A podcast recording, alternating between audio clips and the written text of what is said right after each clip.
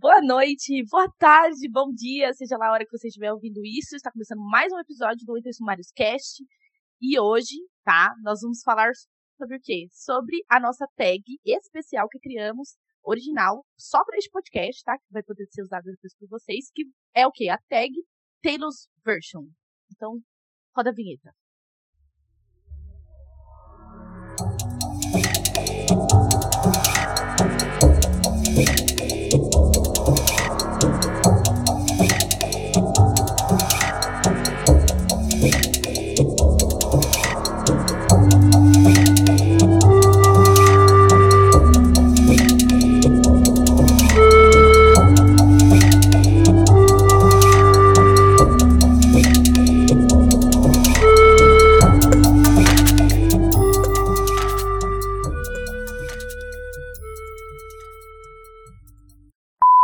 Esse podcast faz parte da iniciativa O Podcast é Delas. Saiba mais em opodcastedelas.com.br.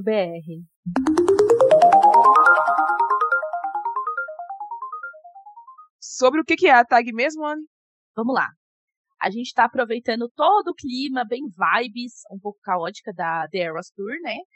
E a gente acabou decidindo trazer a discografia da Loirinha como tema para esse podcast. E a gente criou do zero uma tag com todos os álbuns dessa senhora, que puta que pariu, quanto álbum que essa senhora tem, é, e relacionar com livros, tá? É, eu quebrei a minha cabeça, não há mais Anne aqui, entendeu? Tudo que tinha dentro eu fiz para essa tag. Acho que vai demorar um tempinho para os meus divertidamente voltarem ao lugar depois de ter criado isso, tá? Então vamos lá. Vamos começar essa, essa tag pelo primeiro álbum, né? O Taylor Swift. Vamos começar com um livro de estreia do seu autor favorito. É, o meu não tinha como ser outro, Kelly, A Estranha, do Stephen King. É o, o livro de estreia do Stephen. O Stephen escreveu contos antes, mas nenhum deles foi publicado no Brasil até agora. O que foi publicado no Brasil e em vários outros países e deu para ele esse sucesso que ele tem hoje foi Kelly. Eu acho que todo mundo conhece a história dela, mas só para resumir, é a história de uma garota de 14 anos que tá no ensino médio e ela menstrua dentro do banheiro da escola, enquanto ela tá cercada de outras meninas que acabaram de sair da aula de educação física junto com ela. E as meninas, ao invés de acolherem ela, começam a praticar bullying com ela, começam a a condenar ela por menstruar, que é um negócio meio esquisito, né? Mas é o que acontece no livro. Ridicularizam ela, ela sai correndo para casa com, a, com essa marca, com esse estigma, e a mãe dela começa a dizer que ela é amaldiçoada por conta disso. Enfim, ela é abusada na escola, é abusada pela mãe, e um dia ela descobre que ela tem superpoderes de telecinese, e ela começa a matar geral. É basicamente esse reduz o livro. Acerta ela. É, é, acerta ela. Errou nunca. Errou, errou tentando acertar. Isso, passo. Olha, eu trouxe para vocês um livro que vocês estão careca de saber, né? Que é o Clube do Livro dos Homens, da Lisa Kay Adams. É... Eu fui. Gente, como que é difícil procurar livro de estreia, né? Pra você falar, puta, de autor preferido, então, pô. Esse livro que eu estava olhando não é assim, o livro de estreia dela. Mas é porque ela tem dois e-books super aleatórios que também é sobre é, futebol americano, sabe? E, na verdade, esse é o primeiro livro dela publicado. Então, vamos, vamos fazer assim, né? É o primeiro livro dela publicado, então é um debut, né? Uma estreia. E, enfim, eu não tenho nada a declarar sobre esse livro, a não ser de que ele é o meu favorito. Eu amo essa série de paixão. E posso dizer com todas as palavras que atualmente a lista é a, uma das, das, minhas autoras preferidas que eu não posso ver nenhuma pré, pré-venda dela que eu saio comprando igual uma doida, entendeu? E é isso. É o livro de estreia da Victoria Schwab. Eu já falei aqui antes que foi uma, um dos maiores desgostos da minha, da minha vida, que foi A Bruxa de Nier. É, eu não sei, eu acho que eu já xinguei esse livro tanto que já foi necessário nesse É em três episódios diferentes. É, então, vou só falar, né? Eu escolhi a Bruxinha porque foi o livro de estreia da Victoria Schwab, era melhor que ela não tivesse publicado, né? Mas aí ela publicou. então tá aí. É porque Você é uma. Você é uma vadia básica, né? O livro é ruim. É por isso que o livro é ruim. Eu vou falar o quê? Eu já falei tudo que tinha que eu falar mal desse livro, até cuspi. Mas assim. gente, eu já falei o que tinha que falar desse livro. Essa é da Vitória Schwab, tá aí. É o primeiro livro dela. É, primeiro livro de autor favorito, para mim, a única opção era Circo da Noite. E aí eu fico nessa porque eu, eu acho que eu falo. Eu fico 90% do tempo falando de Circo da Noite e nos outros 10% eu fico esperando que alguém fale de Circo da Noite para eu poder falar mais. Então, é isso, né? Circo da Noite, tamo aí, todo mundo já leu. Quem não leu, é porque se acha bom demais para um mainstream, mas é um livro perfeito, maravilhoso, tanto que a autora só publica um livro a cada 10 anos, então, tipo, ela realmente se dedica ao livro, né? E todos os livros Caramba. dela, que na verdade são só dois, né, porque ela publica uma vez a cada 10 anos, é, são perfeitos. Ela não erra. Erin Morgenstern é maravilhosa. O livro tá aí, a primeira edição veio pela Intrínseca, que foi a que eu li, né, mas agora finalmente, né, a gente pode dizer, leia o livro, você pode comprar da Morro Branco. E aí, muito bonito, inclusive aceito de presente a edição nova, porque a capa dura e a capa é perfeita e maravilhosa. E é um livro que se passa num circo, né, como diz o nome. Ele é um romance, mas ele tem magia, fantasia, só que ele também é no passado. E aí, tipo, ele não tem assim, ah, uma fantasia assim, tipo, absurda de salvar o mundo. Não, é uma fantasia bem assim, cozy fantasy e é muito bom, maravilhoso, perfeito e é isso.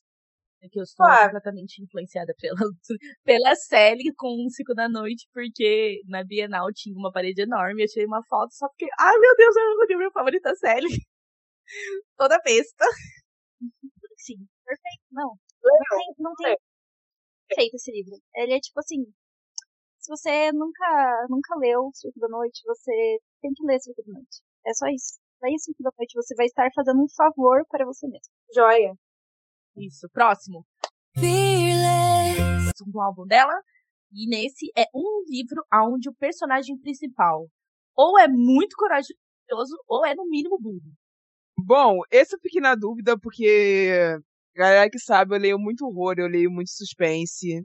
Pro horror funcionar, às vezes o personagem tem que ser burro. Ai, eu acho porque, porque você só se mete no caminho de um assassino se você for burro, né? Não, não tem outro motivo pra você se meter no caminho de um cara que você sabe que vai te matar. o Hillman, o David Hillman, o professor David Hillman, ele é o personagem principal de um demonologista e eu acho que ele é um cara corajoso porque ele enfrentou um demônio de cara, de frente, só com a inteligência e a sagacidade dele. Ele combateu a presença demoníaca de uma manifestação sombria extremamente poderosa, só com as coisas que ele aprendeu sobre filosofia, sobre o mundo, sobre cristianismo na base intelectual da coisa mesmo. Foi isso que ele usou para enfrentar.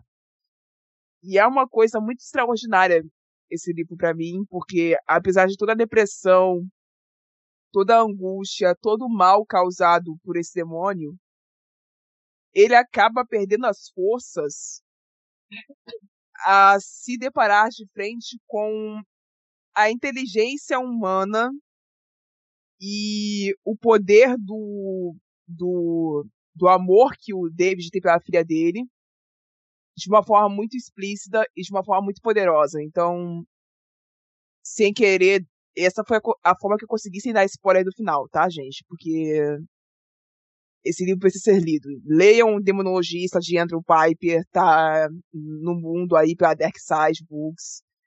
É uma trilogia, mas eu estou falando só do primeiro livro e ele é muito bom. Merece ser lido por qualquer um que ainda não tenha aprendido a gostar de horror. É isso. Eu acho que ele é, no mínimo, duas vezes burro. Brincadeira. Só piadinha. É, Cara, eu, escolhi, mas assim, eu acho que ele é um pouco pior que o seu, amiga. Não, ele, ele não é muito inteligente, porque assim, ele é um cara muito inteligente, porque ele, tipo, tem doutorado, tem mestrado, tem a porcaria toda, todos os títulos acadêmicos que você pode imaginar. Então, assim, eu não considero ele burro. Mas a atitude que ele toma na primeira vez que ele esbarra com o demônio é um pouco de burrice. Mas como eu não quero dar spoiler, eu não vou falar sobre isso aqui. Entende? É isso. Oi. É, eu escolhi o Ashton, de Ritmo Envolvente, da Sarah Fidelis, que é o primeiro livro de Amor e Ritmo. O livro, a Júlia é advogada é, do, do Ashton e da banda dele, a Dominion, que pode ser ou não Dominion, porque eu não me lembro direito o nome da banda. E acaba saindo uma fofoca, bem baldias, de que, é, contando sobre a gravidez dela. E é, eles entram, tipo, acontece uma briga nos dores e envolvem ela no meio e o Ashton. E aí fica naquele negócio de, tipo, ele é o pai da criança e este maluco confirma. Só que não é, ele não é o pai da criança, sabe? E aí ele confirma, e é assim que entra todo o plot de ritmo envolvente. E até agora, eu. Porque a primeiro momento, a única coisa que eu pensei foi: este homem, ele é muito burro. Porque assim, né? O cara é um puta no cafajeste e do nada se envolve com uma pessoa aleatória que as pessoas não conhecem, ela simplesmente entrou na vida deles do nada. E a primeira coisa que sai é sobre ela está grávida e tal. E eu falo só por uma coisa de carreira, tá? Não é nada a ver, eu amo a Júlia. Só que conforme o livro passa, eu comecei a achar ele muito corajoso. Porque ele só queria pegar essa mulher. E ele usou a gravidez dela pra fazer o quê? Pra pegar ela. E no final eles se casam.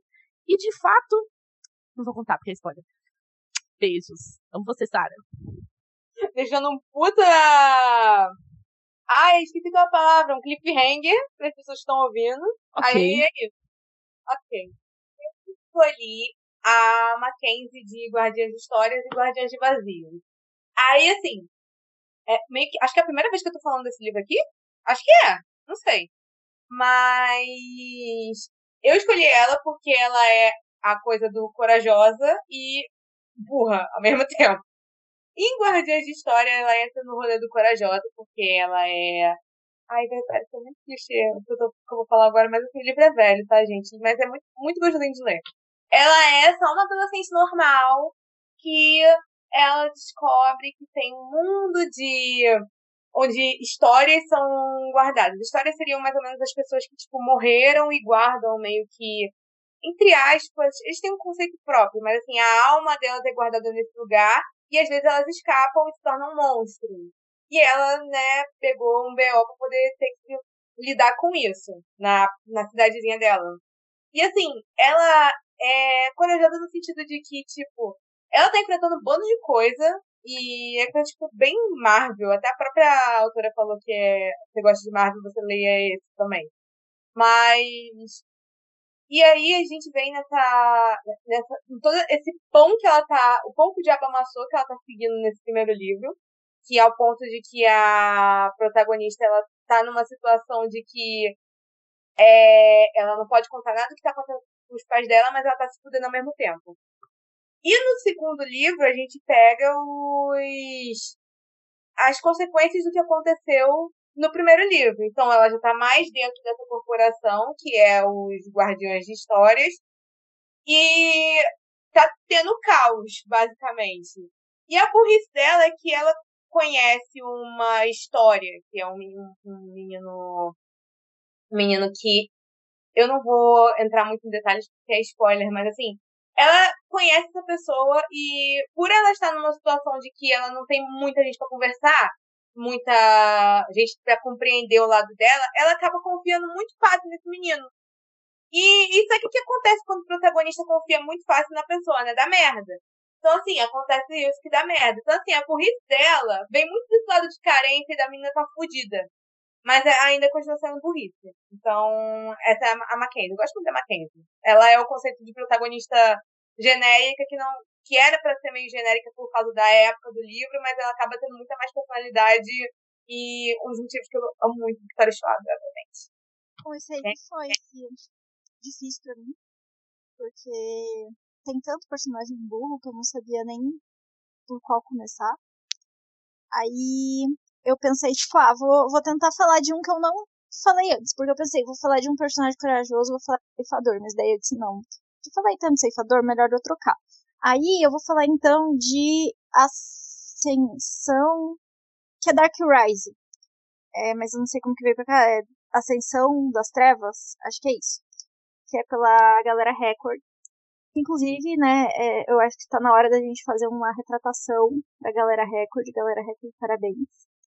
Estão tão pica.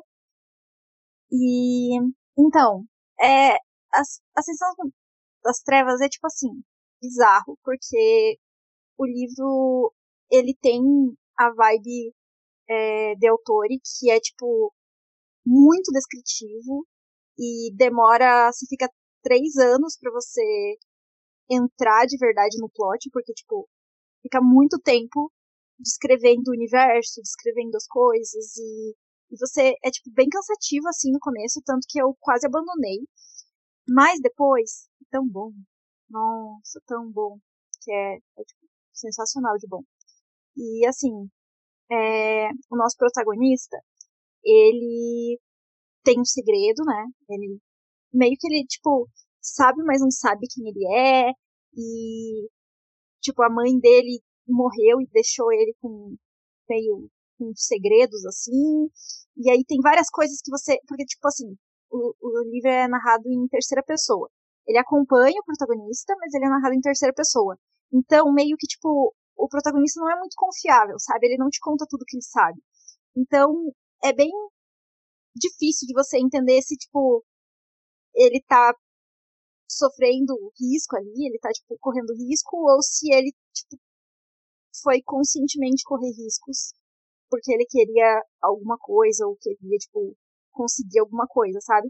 Então, é bem doido. É, é assim, é um livro muito bom, muito bem escrito. Demora um tempo para você se acostumar com, com a escrita. Demora um tempo para você se acostumar com o ritmo dele, que é bem lento no começo, mas é uma trilogia. Então, tipo assim, já, é, já era uma coisa que eu esperava, porque os outros livros, o Príncipe Cativo, né, no caso, já foram nesse mesmo estilo.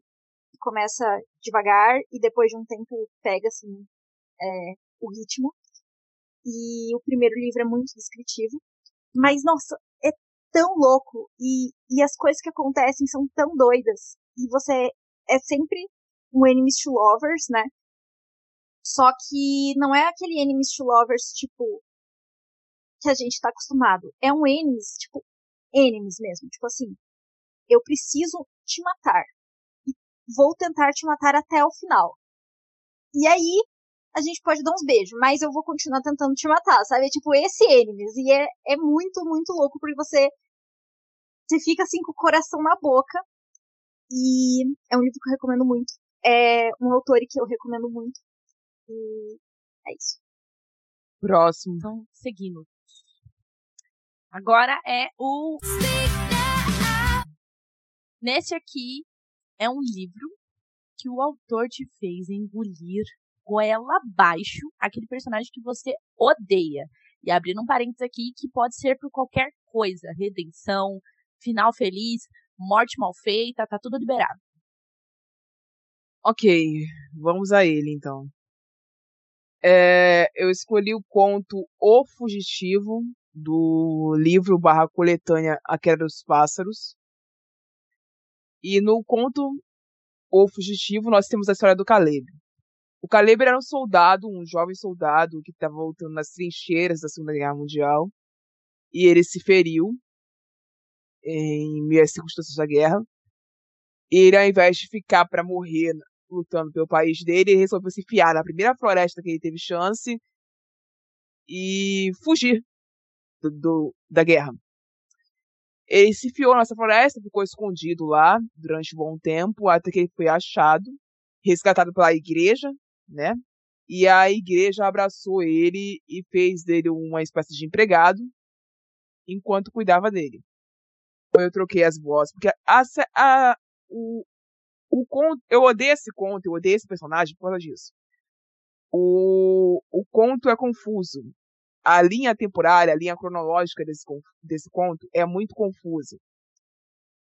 a primeira vez que eu li ele, eu não consegui saber se ele ia para a igreja depois do, de ser ferido na guerra ou se ele, se ele era da igreja antes de ir para a guerra. Eu não consegui saber. Sem falar que o andamento desse conto são uma mistura de flashbacks com alucinações. Então você demora em certos momentos a saber o que, é realidade e o que, que é só o Caleb alucinando. O Caleb é um grandiosíssimo idiota, ele é um covarde, ele não, não é um personagem cativante, ele não tem nada de interessante. Ele é só um gay que se feriu no meio da guerra e resolveu, e resolveu se embeiar numa floresta e ficou lá, e ficou lá, até morrer, basicamente. Por outras circunstâncias alheias a isso. Mas de valorizável na história dele não tem praticamente nada. E o final dessa história não é satisfatório. Só é satisfatório quando você pega o final da coletânea, que eu não quero dar spoiler de qual é, e você percebe que no, no mesmo balaio que foi os outros que você gostou, o Caleb também foi. É isso. Bom. Então sim. ele não era provavelmente o cara tinha sobrevivido e daí no final ele morreu. E aí você gostou porque ele morreu. É, cara, porque, tipo assim, não tinha nada de interessante pra ele ficar fazendo lá mesmo, então. Ah, então tá jóia, a gente morre aqui. Tá... É. Todo mundo vai morrer, né? É. é olha, é, eu trouxe uma polêmica. Gente, o livro que eu escolhi foi Um Verão Italiano, da Rebecca Serley, eu acho que foi o livro que eu recebi da Dona Companhia das Letras. Gente, desculpa, juro. mãe, de antemão já peço desculpas. Não, não, assim, é, eu tenho pontos positivos a falar sobre o livro, sabe? O livro não é de todo ruim. Inclusive, é, a resenha que eu até postei no, no blog do Ventos Mares, eu, eu exaltei muito as coisas que eu gostei, porque, enfim, né?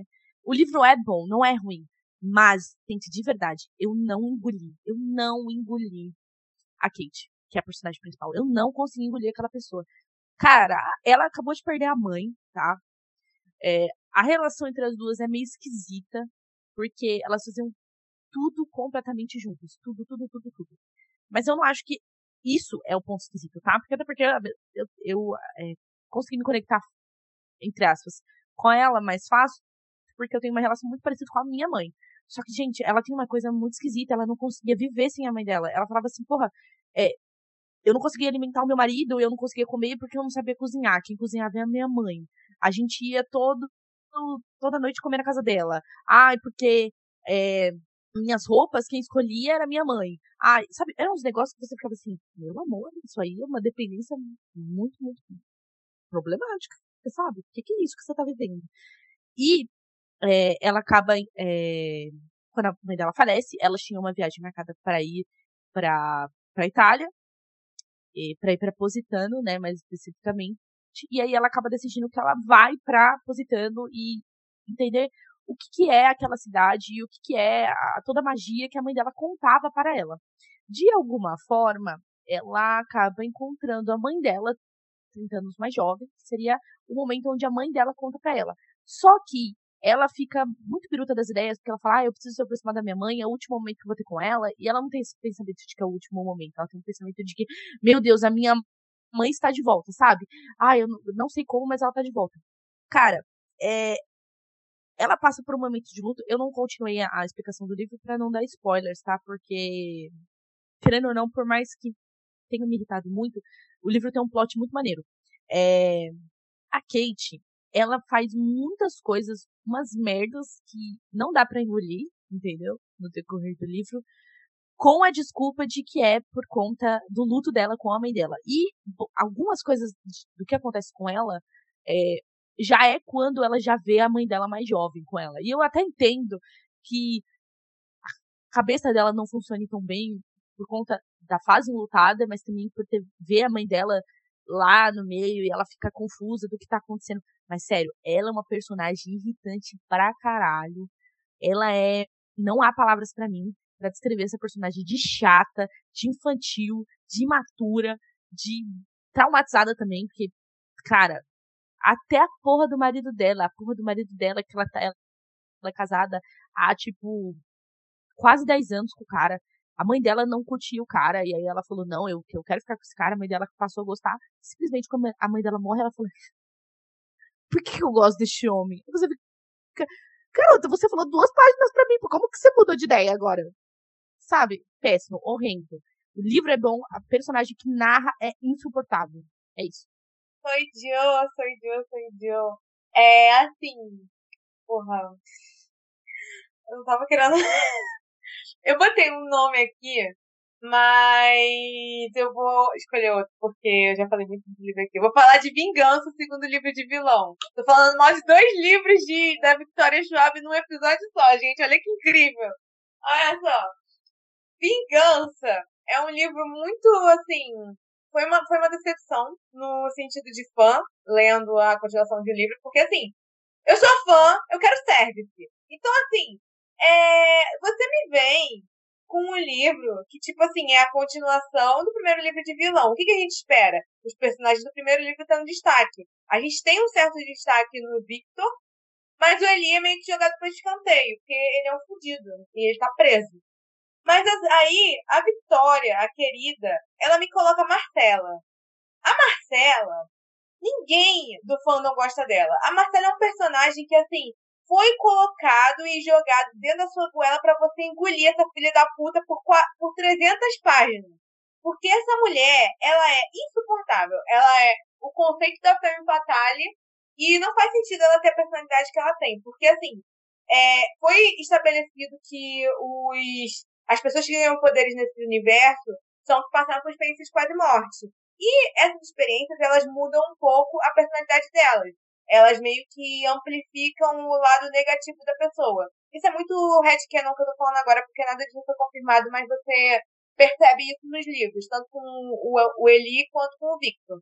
E a Marcela, na teoria, ela era para ter esse lado dela amplificado, porque ela é apresentada como uma femme fatale meio ruim de cabeça. Só que assim, ela já é. Ela tem a mesma personalidade antes e depois dela ganhar os poderes. Então não faz nenhuma diferença. E a personalidade dela é. Na melhor das, das palavras, é intancável. Eu não pensei numa palavra melhor. O português tem várias palavras eu não pensei em nenhuma melhor. Mas assim, ela é insuportável. E a, e a Victoria, ela mantém essa filha da puta como a vilã principal durante todo o livro. E eu só quero que ela morra da pior forma possível, da forma mais rápida possível. E a desgraçada não morre. Ela vai até o final. Entendeu? Ela, ela, ela tortura a gente até o final. E assim, é uma personagem que a vida dela é baseada em frase de efeito. Ela só tem frase de efeito. Toda vez que essa filha da puta abre a boca, é para soltar frase de efeito. Ela aparece a Anne vai entender o que eu tô falando. Sabe a Meg, que a gente leu a porcaria do livro dela? A, a, a do, do Hades? Puta que pariu. Sem condição. Superpoderes e como personagem principal e antagonista. Pensa nessa filha da puta desse jeito. Aqui, nossa, eu não leria duas páginas. Mano, eu, ninguém gosta da Marcela. É muito difícil uma pessoa gostar da Marcela. A pessoa que gosta da Marcela no fandom de vilão, ela é o. Sabe o primo esquisito? que chega na festa e todo mundo fica meio olhando pra cara dele e todo mundo fala, caraca, como que você gosta? Como, como, como ah, sabe, primo, primo muito esquisito mesmo, que ninguém gosta. E aí, tipo, tem o primo esquisito legal e tem o primo esquisito que ninguém gosta. Essa é o que ninguém gosta. Então, tipo assim, você gosta da Marcela, boa sorte pra você na sua vida. Mas assim, essa personagem é horrível. E ter aguentado ela por. Tirando ela, eu depois de ter xingado muito o livro, o livro é bom, tá? A gente tira a Marcela, o livro é bom. É bom que ela não fica 100% do tempo sabe? Fica focando no Victor e na ele sendo pai de menina e, e é fofo, sabe? Então, assim, é, odeio a Marcela, odeio muito a Marcela. E é isso, galera.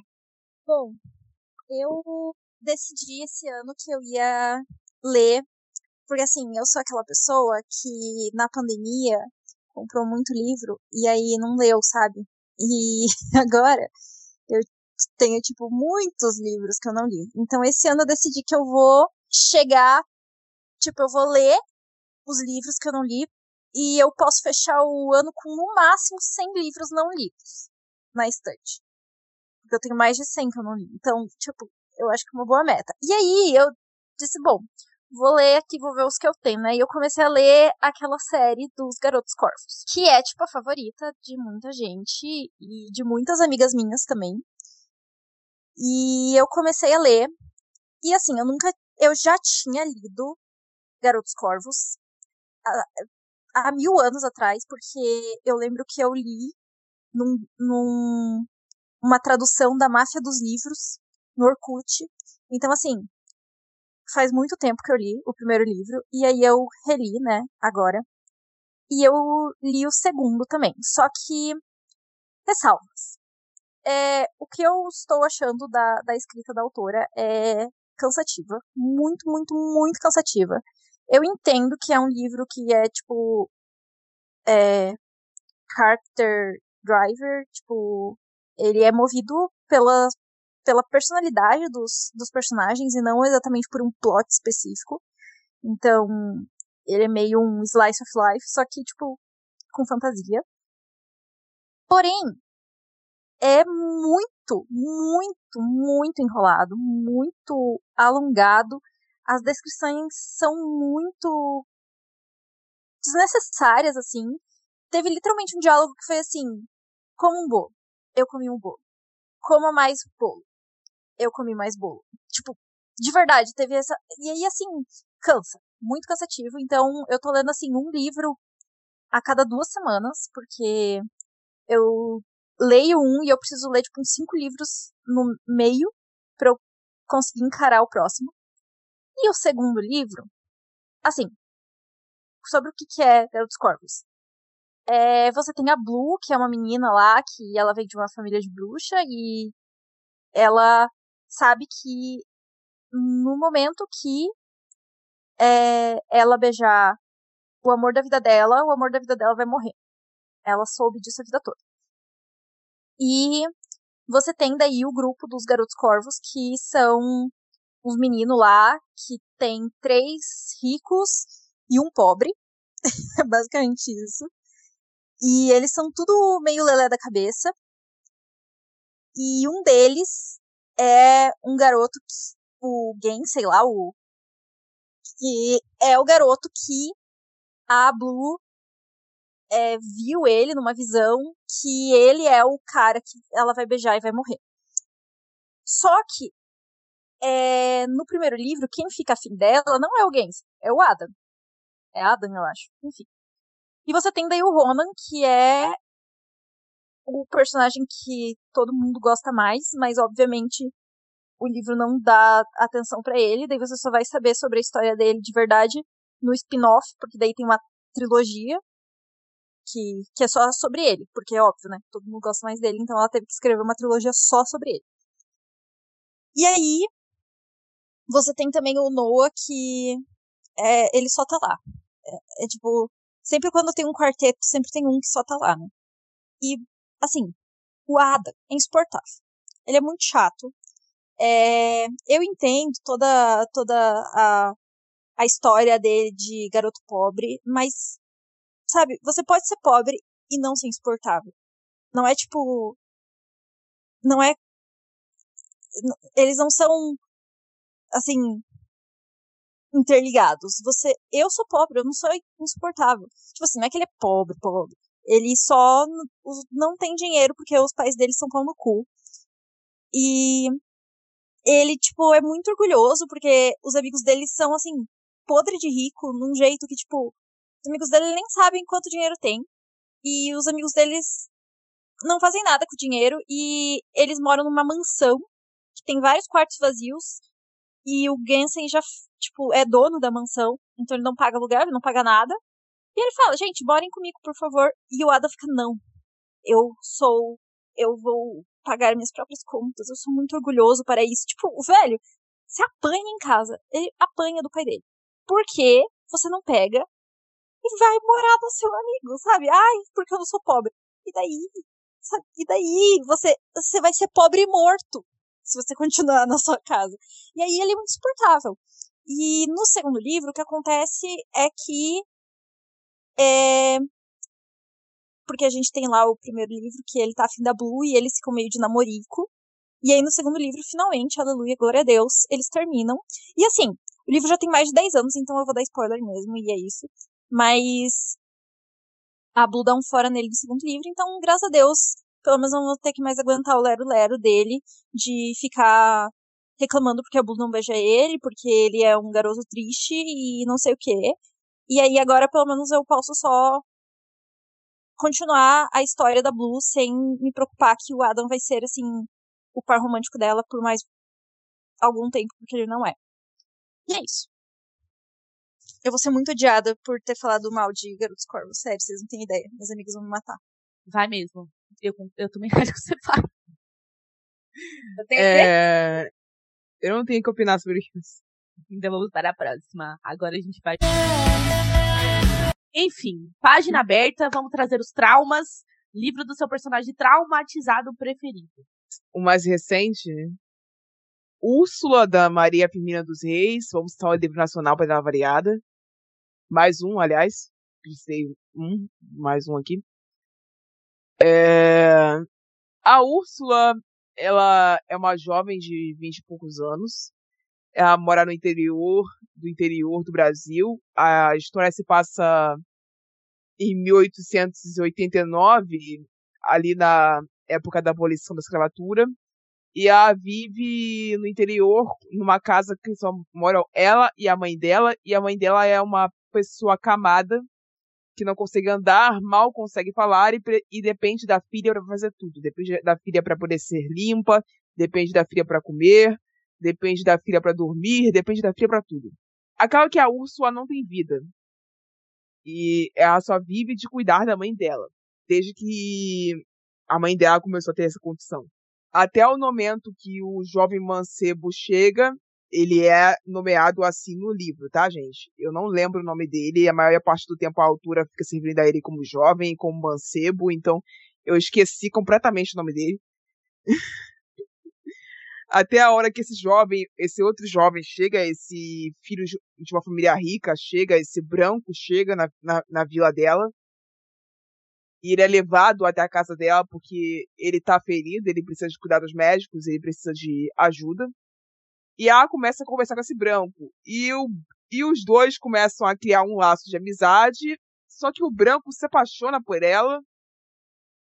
E ela diz que ela não pode sair da casa dela, onde a vida dela é uma merda, pra fugir com o branco pra, pra ver o mundo porque a mãe dela precisa dela e rola esse embate se você sabe que você no ao do livro não sabe se ela vai fugir com branco ou não.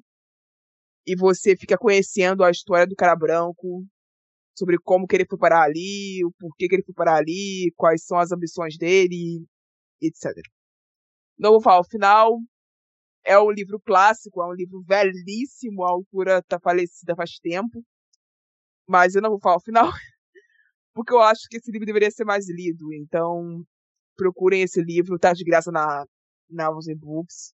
Tá na categoria daqueles clássicos com prazer de ler e. É uma boa pedida, é isso. Ai, ai. Vai. Eu li esse ano esse livro, porque ele tava nos clássicos aqui em casa e entrou na minha meta de livros que eu tenho e que não li. Eu achei tão chato, tão chato. Ah, cara, mas assim, é, não é um livro, como é que eu vou dizer assim? Não é um livro tipo, uau! Ele realmente não é isso. Ele realmente não é isso. podcast. Ele não é isso. Só Então, que o que eu, o, o que eu tô fazendo de, de dizer que esse livro deveria ser lido mais vezes é o seguinte.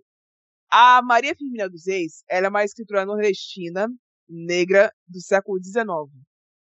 E ela foi uma das primeiras romancistas pretas reconhecidas historicamente no Brasil. Então, existe uma documentação sobre as coisas que ela escreveu que não são divulgadas com frequência. Então, toda vez que eu acho oportunidade de falar dela, eu vou falar. Eu sei e tenho plena consciência de que A Escrava, que é outro livro que ela escreveu, é muito melhor do que Úrsula. Mas eu só podia encaixar Úrsula aqui. Ok? eu comprei a versão dele da Antofágica, né? E aí, Sim. É, Eu li. é lindíssima, aliás. nossa, é muito bonita. E eu li e, A tipo, fágica sempre arrasa. eu achei bem triste de ruim, assim. Mas, É, mas ele é pra ser esse livro extremamente triste, dramático, pesado, arrastado, que te leva lá pra baixo e ele é isso aí mesmo. tem que ter consciência que você tá indo ler um livro que é, assim, você vai ficar três dias. Derrotado. É muito, é muito difícil eu, eu falar quanto tempo que a pessoa vai demorar para ler. Mas, tipo, você vai ficar ali um. É, realmente. É, lendo aquele negócio e, tipo, no final, de... vai pensar, de... cara. É, pô, depressão e coisas para baixo, entendeu? Não tem, muito, não tem felicidade nesse livro. Não, não, não fiquei, de fato, triste. traumatizada. E me apegar aos personagens. Eu achei dramático demais, sabe? Mas. É, mas é o espírito da coisa. Eu, eu, eu, gosto, da, eu gosto de Úrsula, mas, assim, se for para escolher um livro da Maria Firmina do Reis como favorito, vai ser A Escrava. É, também segui a, a vibe da, da Rai, e aí eu quis trazer para vocês é, um mais um, né, nacional. Então eu trouxe As Batidas Perfeitas do Coração, da Bianca Briones. Eu também já falei desse livro, acho que não foi uma vez só no podcast, mas eu trago para vocês o casal mais traumatizado de toda a face da Terra, que é a Viviane e o Rafael. Não há palavras para descrever o quão os dois são completamente traumatizados. É... O livro em si, né, como eu já falei antes, ele trata muito sobre a relação é, dos dois com luto e da, da, da relação do Rafael em específico com drogas e as bebidas. Então a gente tem o Rafael, que perdeu os pais e, e a irmã, e um tio, uma tia, se não me engano, num acidente de carro, e a Viviane, que perdeu o pai por conta de um câncer. E em decorrência do luto, o Rafael acabou se entrando no mundo das drogas e do álcool, e a Viviane passa por um momento de depressão. E de alguma forma meio esquisita, os dois se encontram e acabam tendo um relacionamento. E o livro, é, o primeiro livro em específico, porque é o livro de, dos dois, do casal, são dois livros, ele foca muito mais sobre a, o, o luto da Viviane, em específico, apesar de mostrar os traumas do Rafa, mas o Rafa tem um livro só dele para explicar as coisas dele e os traumas mais profundos dele. Mas assim, eu, eu acho que esse livro é uma competição dos dois de quem sofre mais, porque juro por Deus, que casal mais sofrido da face da Terra. E eles não são sofridos pelo romance, eles são sofridos pela vida dos dois, sabe? Enfim, o livro é maravilhoso, o livro é incrível, as construções dos personagens são maravilhosas. A Bianca, ela é uma autora muito, muito, muito dramática, melancólica, que ela, assim, gente, eu já falei aqui em outros episódios, eu amo livros que retratam angústia, não sei porquê, eu gosto aquele desconforto, o coração fica bem pequenininho e a Bianca faz isso nos livros dela de uma forma excepcional. É isso que eu tenho a dizer desse livro. Ai, eu amo! Amo, amo, amo, é muito bom. Eu amo. Angst é a melhor coisa que tem, gente, sinceramente. É, eu já vou pegar logo de já o meu. É, eu escolhi mais um livro da Victoria Schwartz aqui. Eu escolhi o Roland o que, que foi? O que, que foi? que foi? Coitada, você não, não tinha o nome da mulher da boca. Ah, não, gente. Incrível. Olha só, já, só pra. Ó, pelo menos eu não fiquei mamando a mulher o, o episódio todo, tá? Agora eu só falei mal da coitada. Agora eu vou falar bem. É, eu escolhi o Roland Vozic de Um Thomas Escuro de Magia. É, mais conhecido também como um fudido. Esse daí é o famoso fudido. Que assim, esse personagem. ele, ele, assim, eu acho que tudo que tem pra acontecer de ruim, sabe aquele momento que você tá assim rua, você tá tudo dando errado, você fala assim, ah, nada pode dar errado mais, aí chove, essa cena, essa cena assim famosa, né, que sempre tem. Essa cena é muito ele, porque o cara, ele nasceu numa das Londres que. Eu já falei de Thomas de Magia aqui várias vezes, já expliquei sobre o universo várias vezes, então não tenho necessidade de explicar de novo. É, ele nasceu na Londres Branca, que era uma Londres cheia de magia, mas com o tempo é, a magia foi sumindo e agora, tipo, não tem magia mais direito e ele é o único Antari que tem lá. Então, tipo assim, ele é basicamente o único que tem muita magia lá. Então, é, é, é, as pessoas querem matar ele para usar os ossos dele de forma meio que absorver magia das partes do corpo desse homem. Começa aí, ele nasceu nesse lugar, então desde criança já tá nessa situação. A namorada tentou matar ele por causa disso. O irmão tentou matar ele também por causa disso. É, ele se vinculou com um, um rei, um, um, cara que deu um golpe de estado e virou meio que rei dessa Londres. E ele era, eles eram super amigos e tal. É, e aí teve um golpe de estado e mataram esse cara na frente dele. É, os caras que deram o golpe de estado e viraram os monarcas da Londres Branca escravizaram ele por muito tempo. É, ele teve esse trabalho escravo. Ele tá como um escravo no primeiro, no primeiro e meio que no segundo livro. Na verdade, só no primeiro. É, e aí, depois que ele se livrou da escravidão que esses monarcas estavam fazendo nele, ele vira escravo também da, da magia em forma, em forma, entre aspas, humana. A forma humanoide da magia que virou meio que vilão nos próximos livros. E, e, e ele termina, spoiler, alerta de spoiler, o final dele é basicamente ele morrendo. Ele morre, né? Ele morre no final. E é, o descanso dele foi a morte.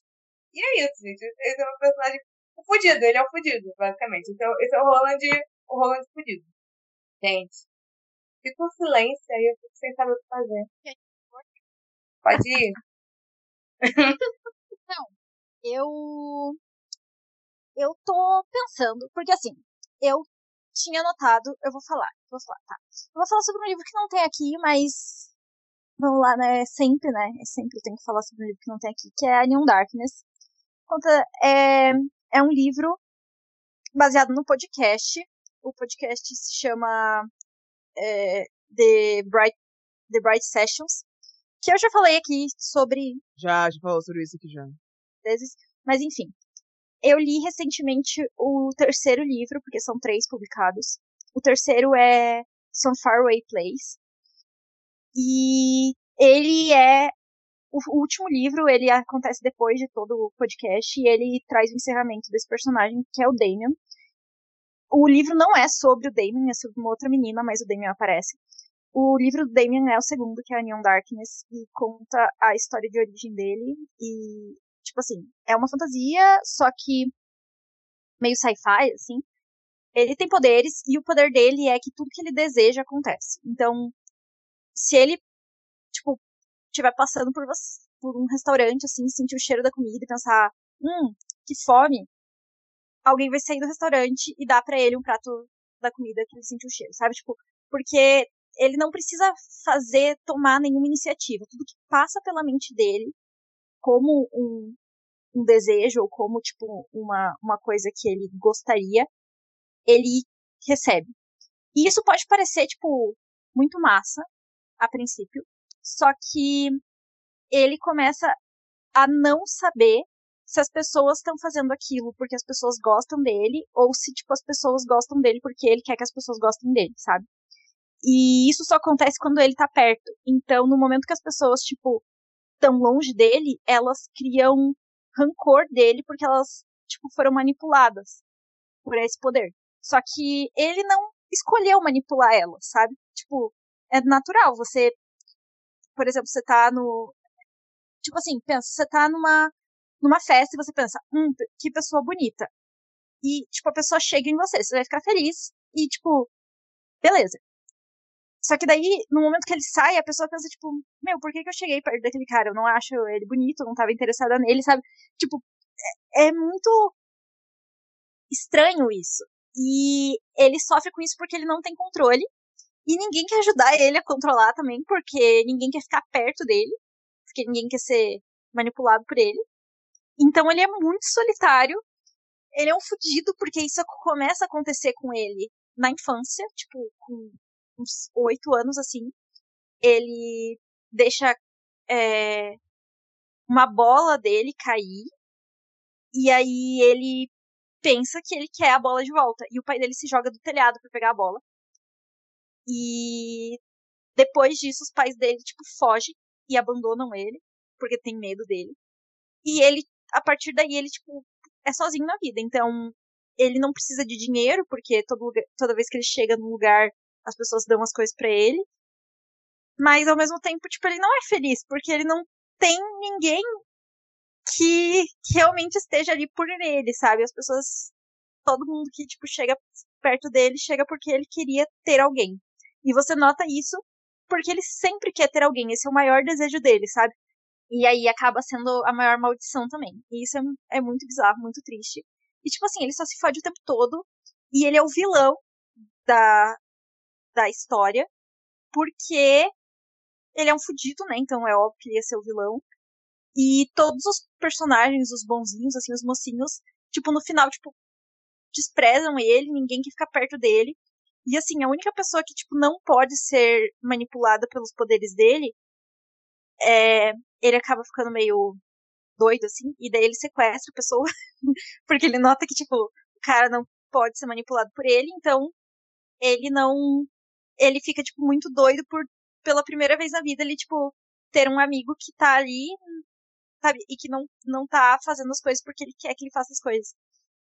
E aí, depois de um tempo, assim, o cara, tipo, vai embora e ele fica muito triste e se sentindo muito desprezado. E o cara fala coisas horríveis para ele. E eu fico, tipo, muito triste porque ele é meu pobrezinho. E o livro termina com ele, tipo, fugindo da cidade porque as pessoas, as, os mocinhos chegam e falam para ele que, tipo, ele não pode ficar mais ali porque eles não se sentem confortáveis com ele na mesma cidade deles. E daí, tipo, ele vai embora e, tipo, vai embora triste, porque ele não aguenta mais, tipo, ser. E, e tipo assim, ele perdeu os poderes porque lá o, o laboratório lá de, de gente, de cientista maluco lá, eles tiraram os poderes dele, então ele, tipo, não tem mais poder nenhum. Ele não tem mais nada. Ele não tem mais os poderes, ele não tem família, ele não tem dinheiro, não tem amigos. E, tipo, ele não, não é mais um risco, sabe? Porque ele não tem poderes. E aí, mesmo assim, os mocinhos chegam lá na casa dele e falam, ó, não importa que você não tenha os poderes, a gente, você, você não, não deixa a gente confortável por estar na mesma cidade, então vai embora. E aí ele vai embora. E, tipo, a protagonista do terceiro livro é a única amiga dele. Ela conhece ele depois que ele, que ele perde os poderes, né? E eles se tornam amigos. E ela fica muito triste. E eu fico muito triste. E é isso. Então, tipo assim, ele também não tem final feliz e a gente não sabe qual que é o final dele, porque, tipo, ele vai embora da cidade. E é isso. Só. Tipo, só isso. Tristeza. Todos ficamos tristes. O final. é. É isso. Só. É isso, tristeza. É isso. Ok. Tristeza, é, depressão. coisas pra baixo. Acabou. Então, pessoal, depois desse grande surto que foi essa tag sobre a Tierras Tour, nós vamos embora e vemos vocês semana que vem. Porém, a segunda parte deste episódio, com o restante dos álbuns a serem citados da carreira da Taylor Swift, só será lançada neste podcast em novembro deste ano, mais precisamente no dia 18, como um episódio extra da nossa programação, mais perto do show que acontecerá aqui no Rio de Janeiro. Boa sorte a todas que estão na compra do ingresso ainda.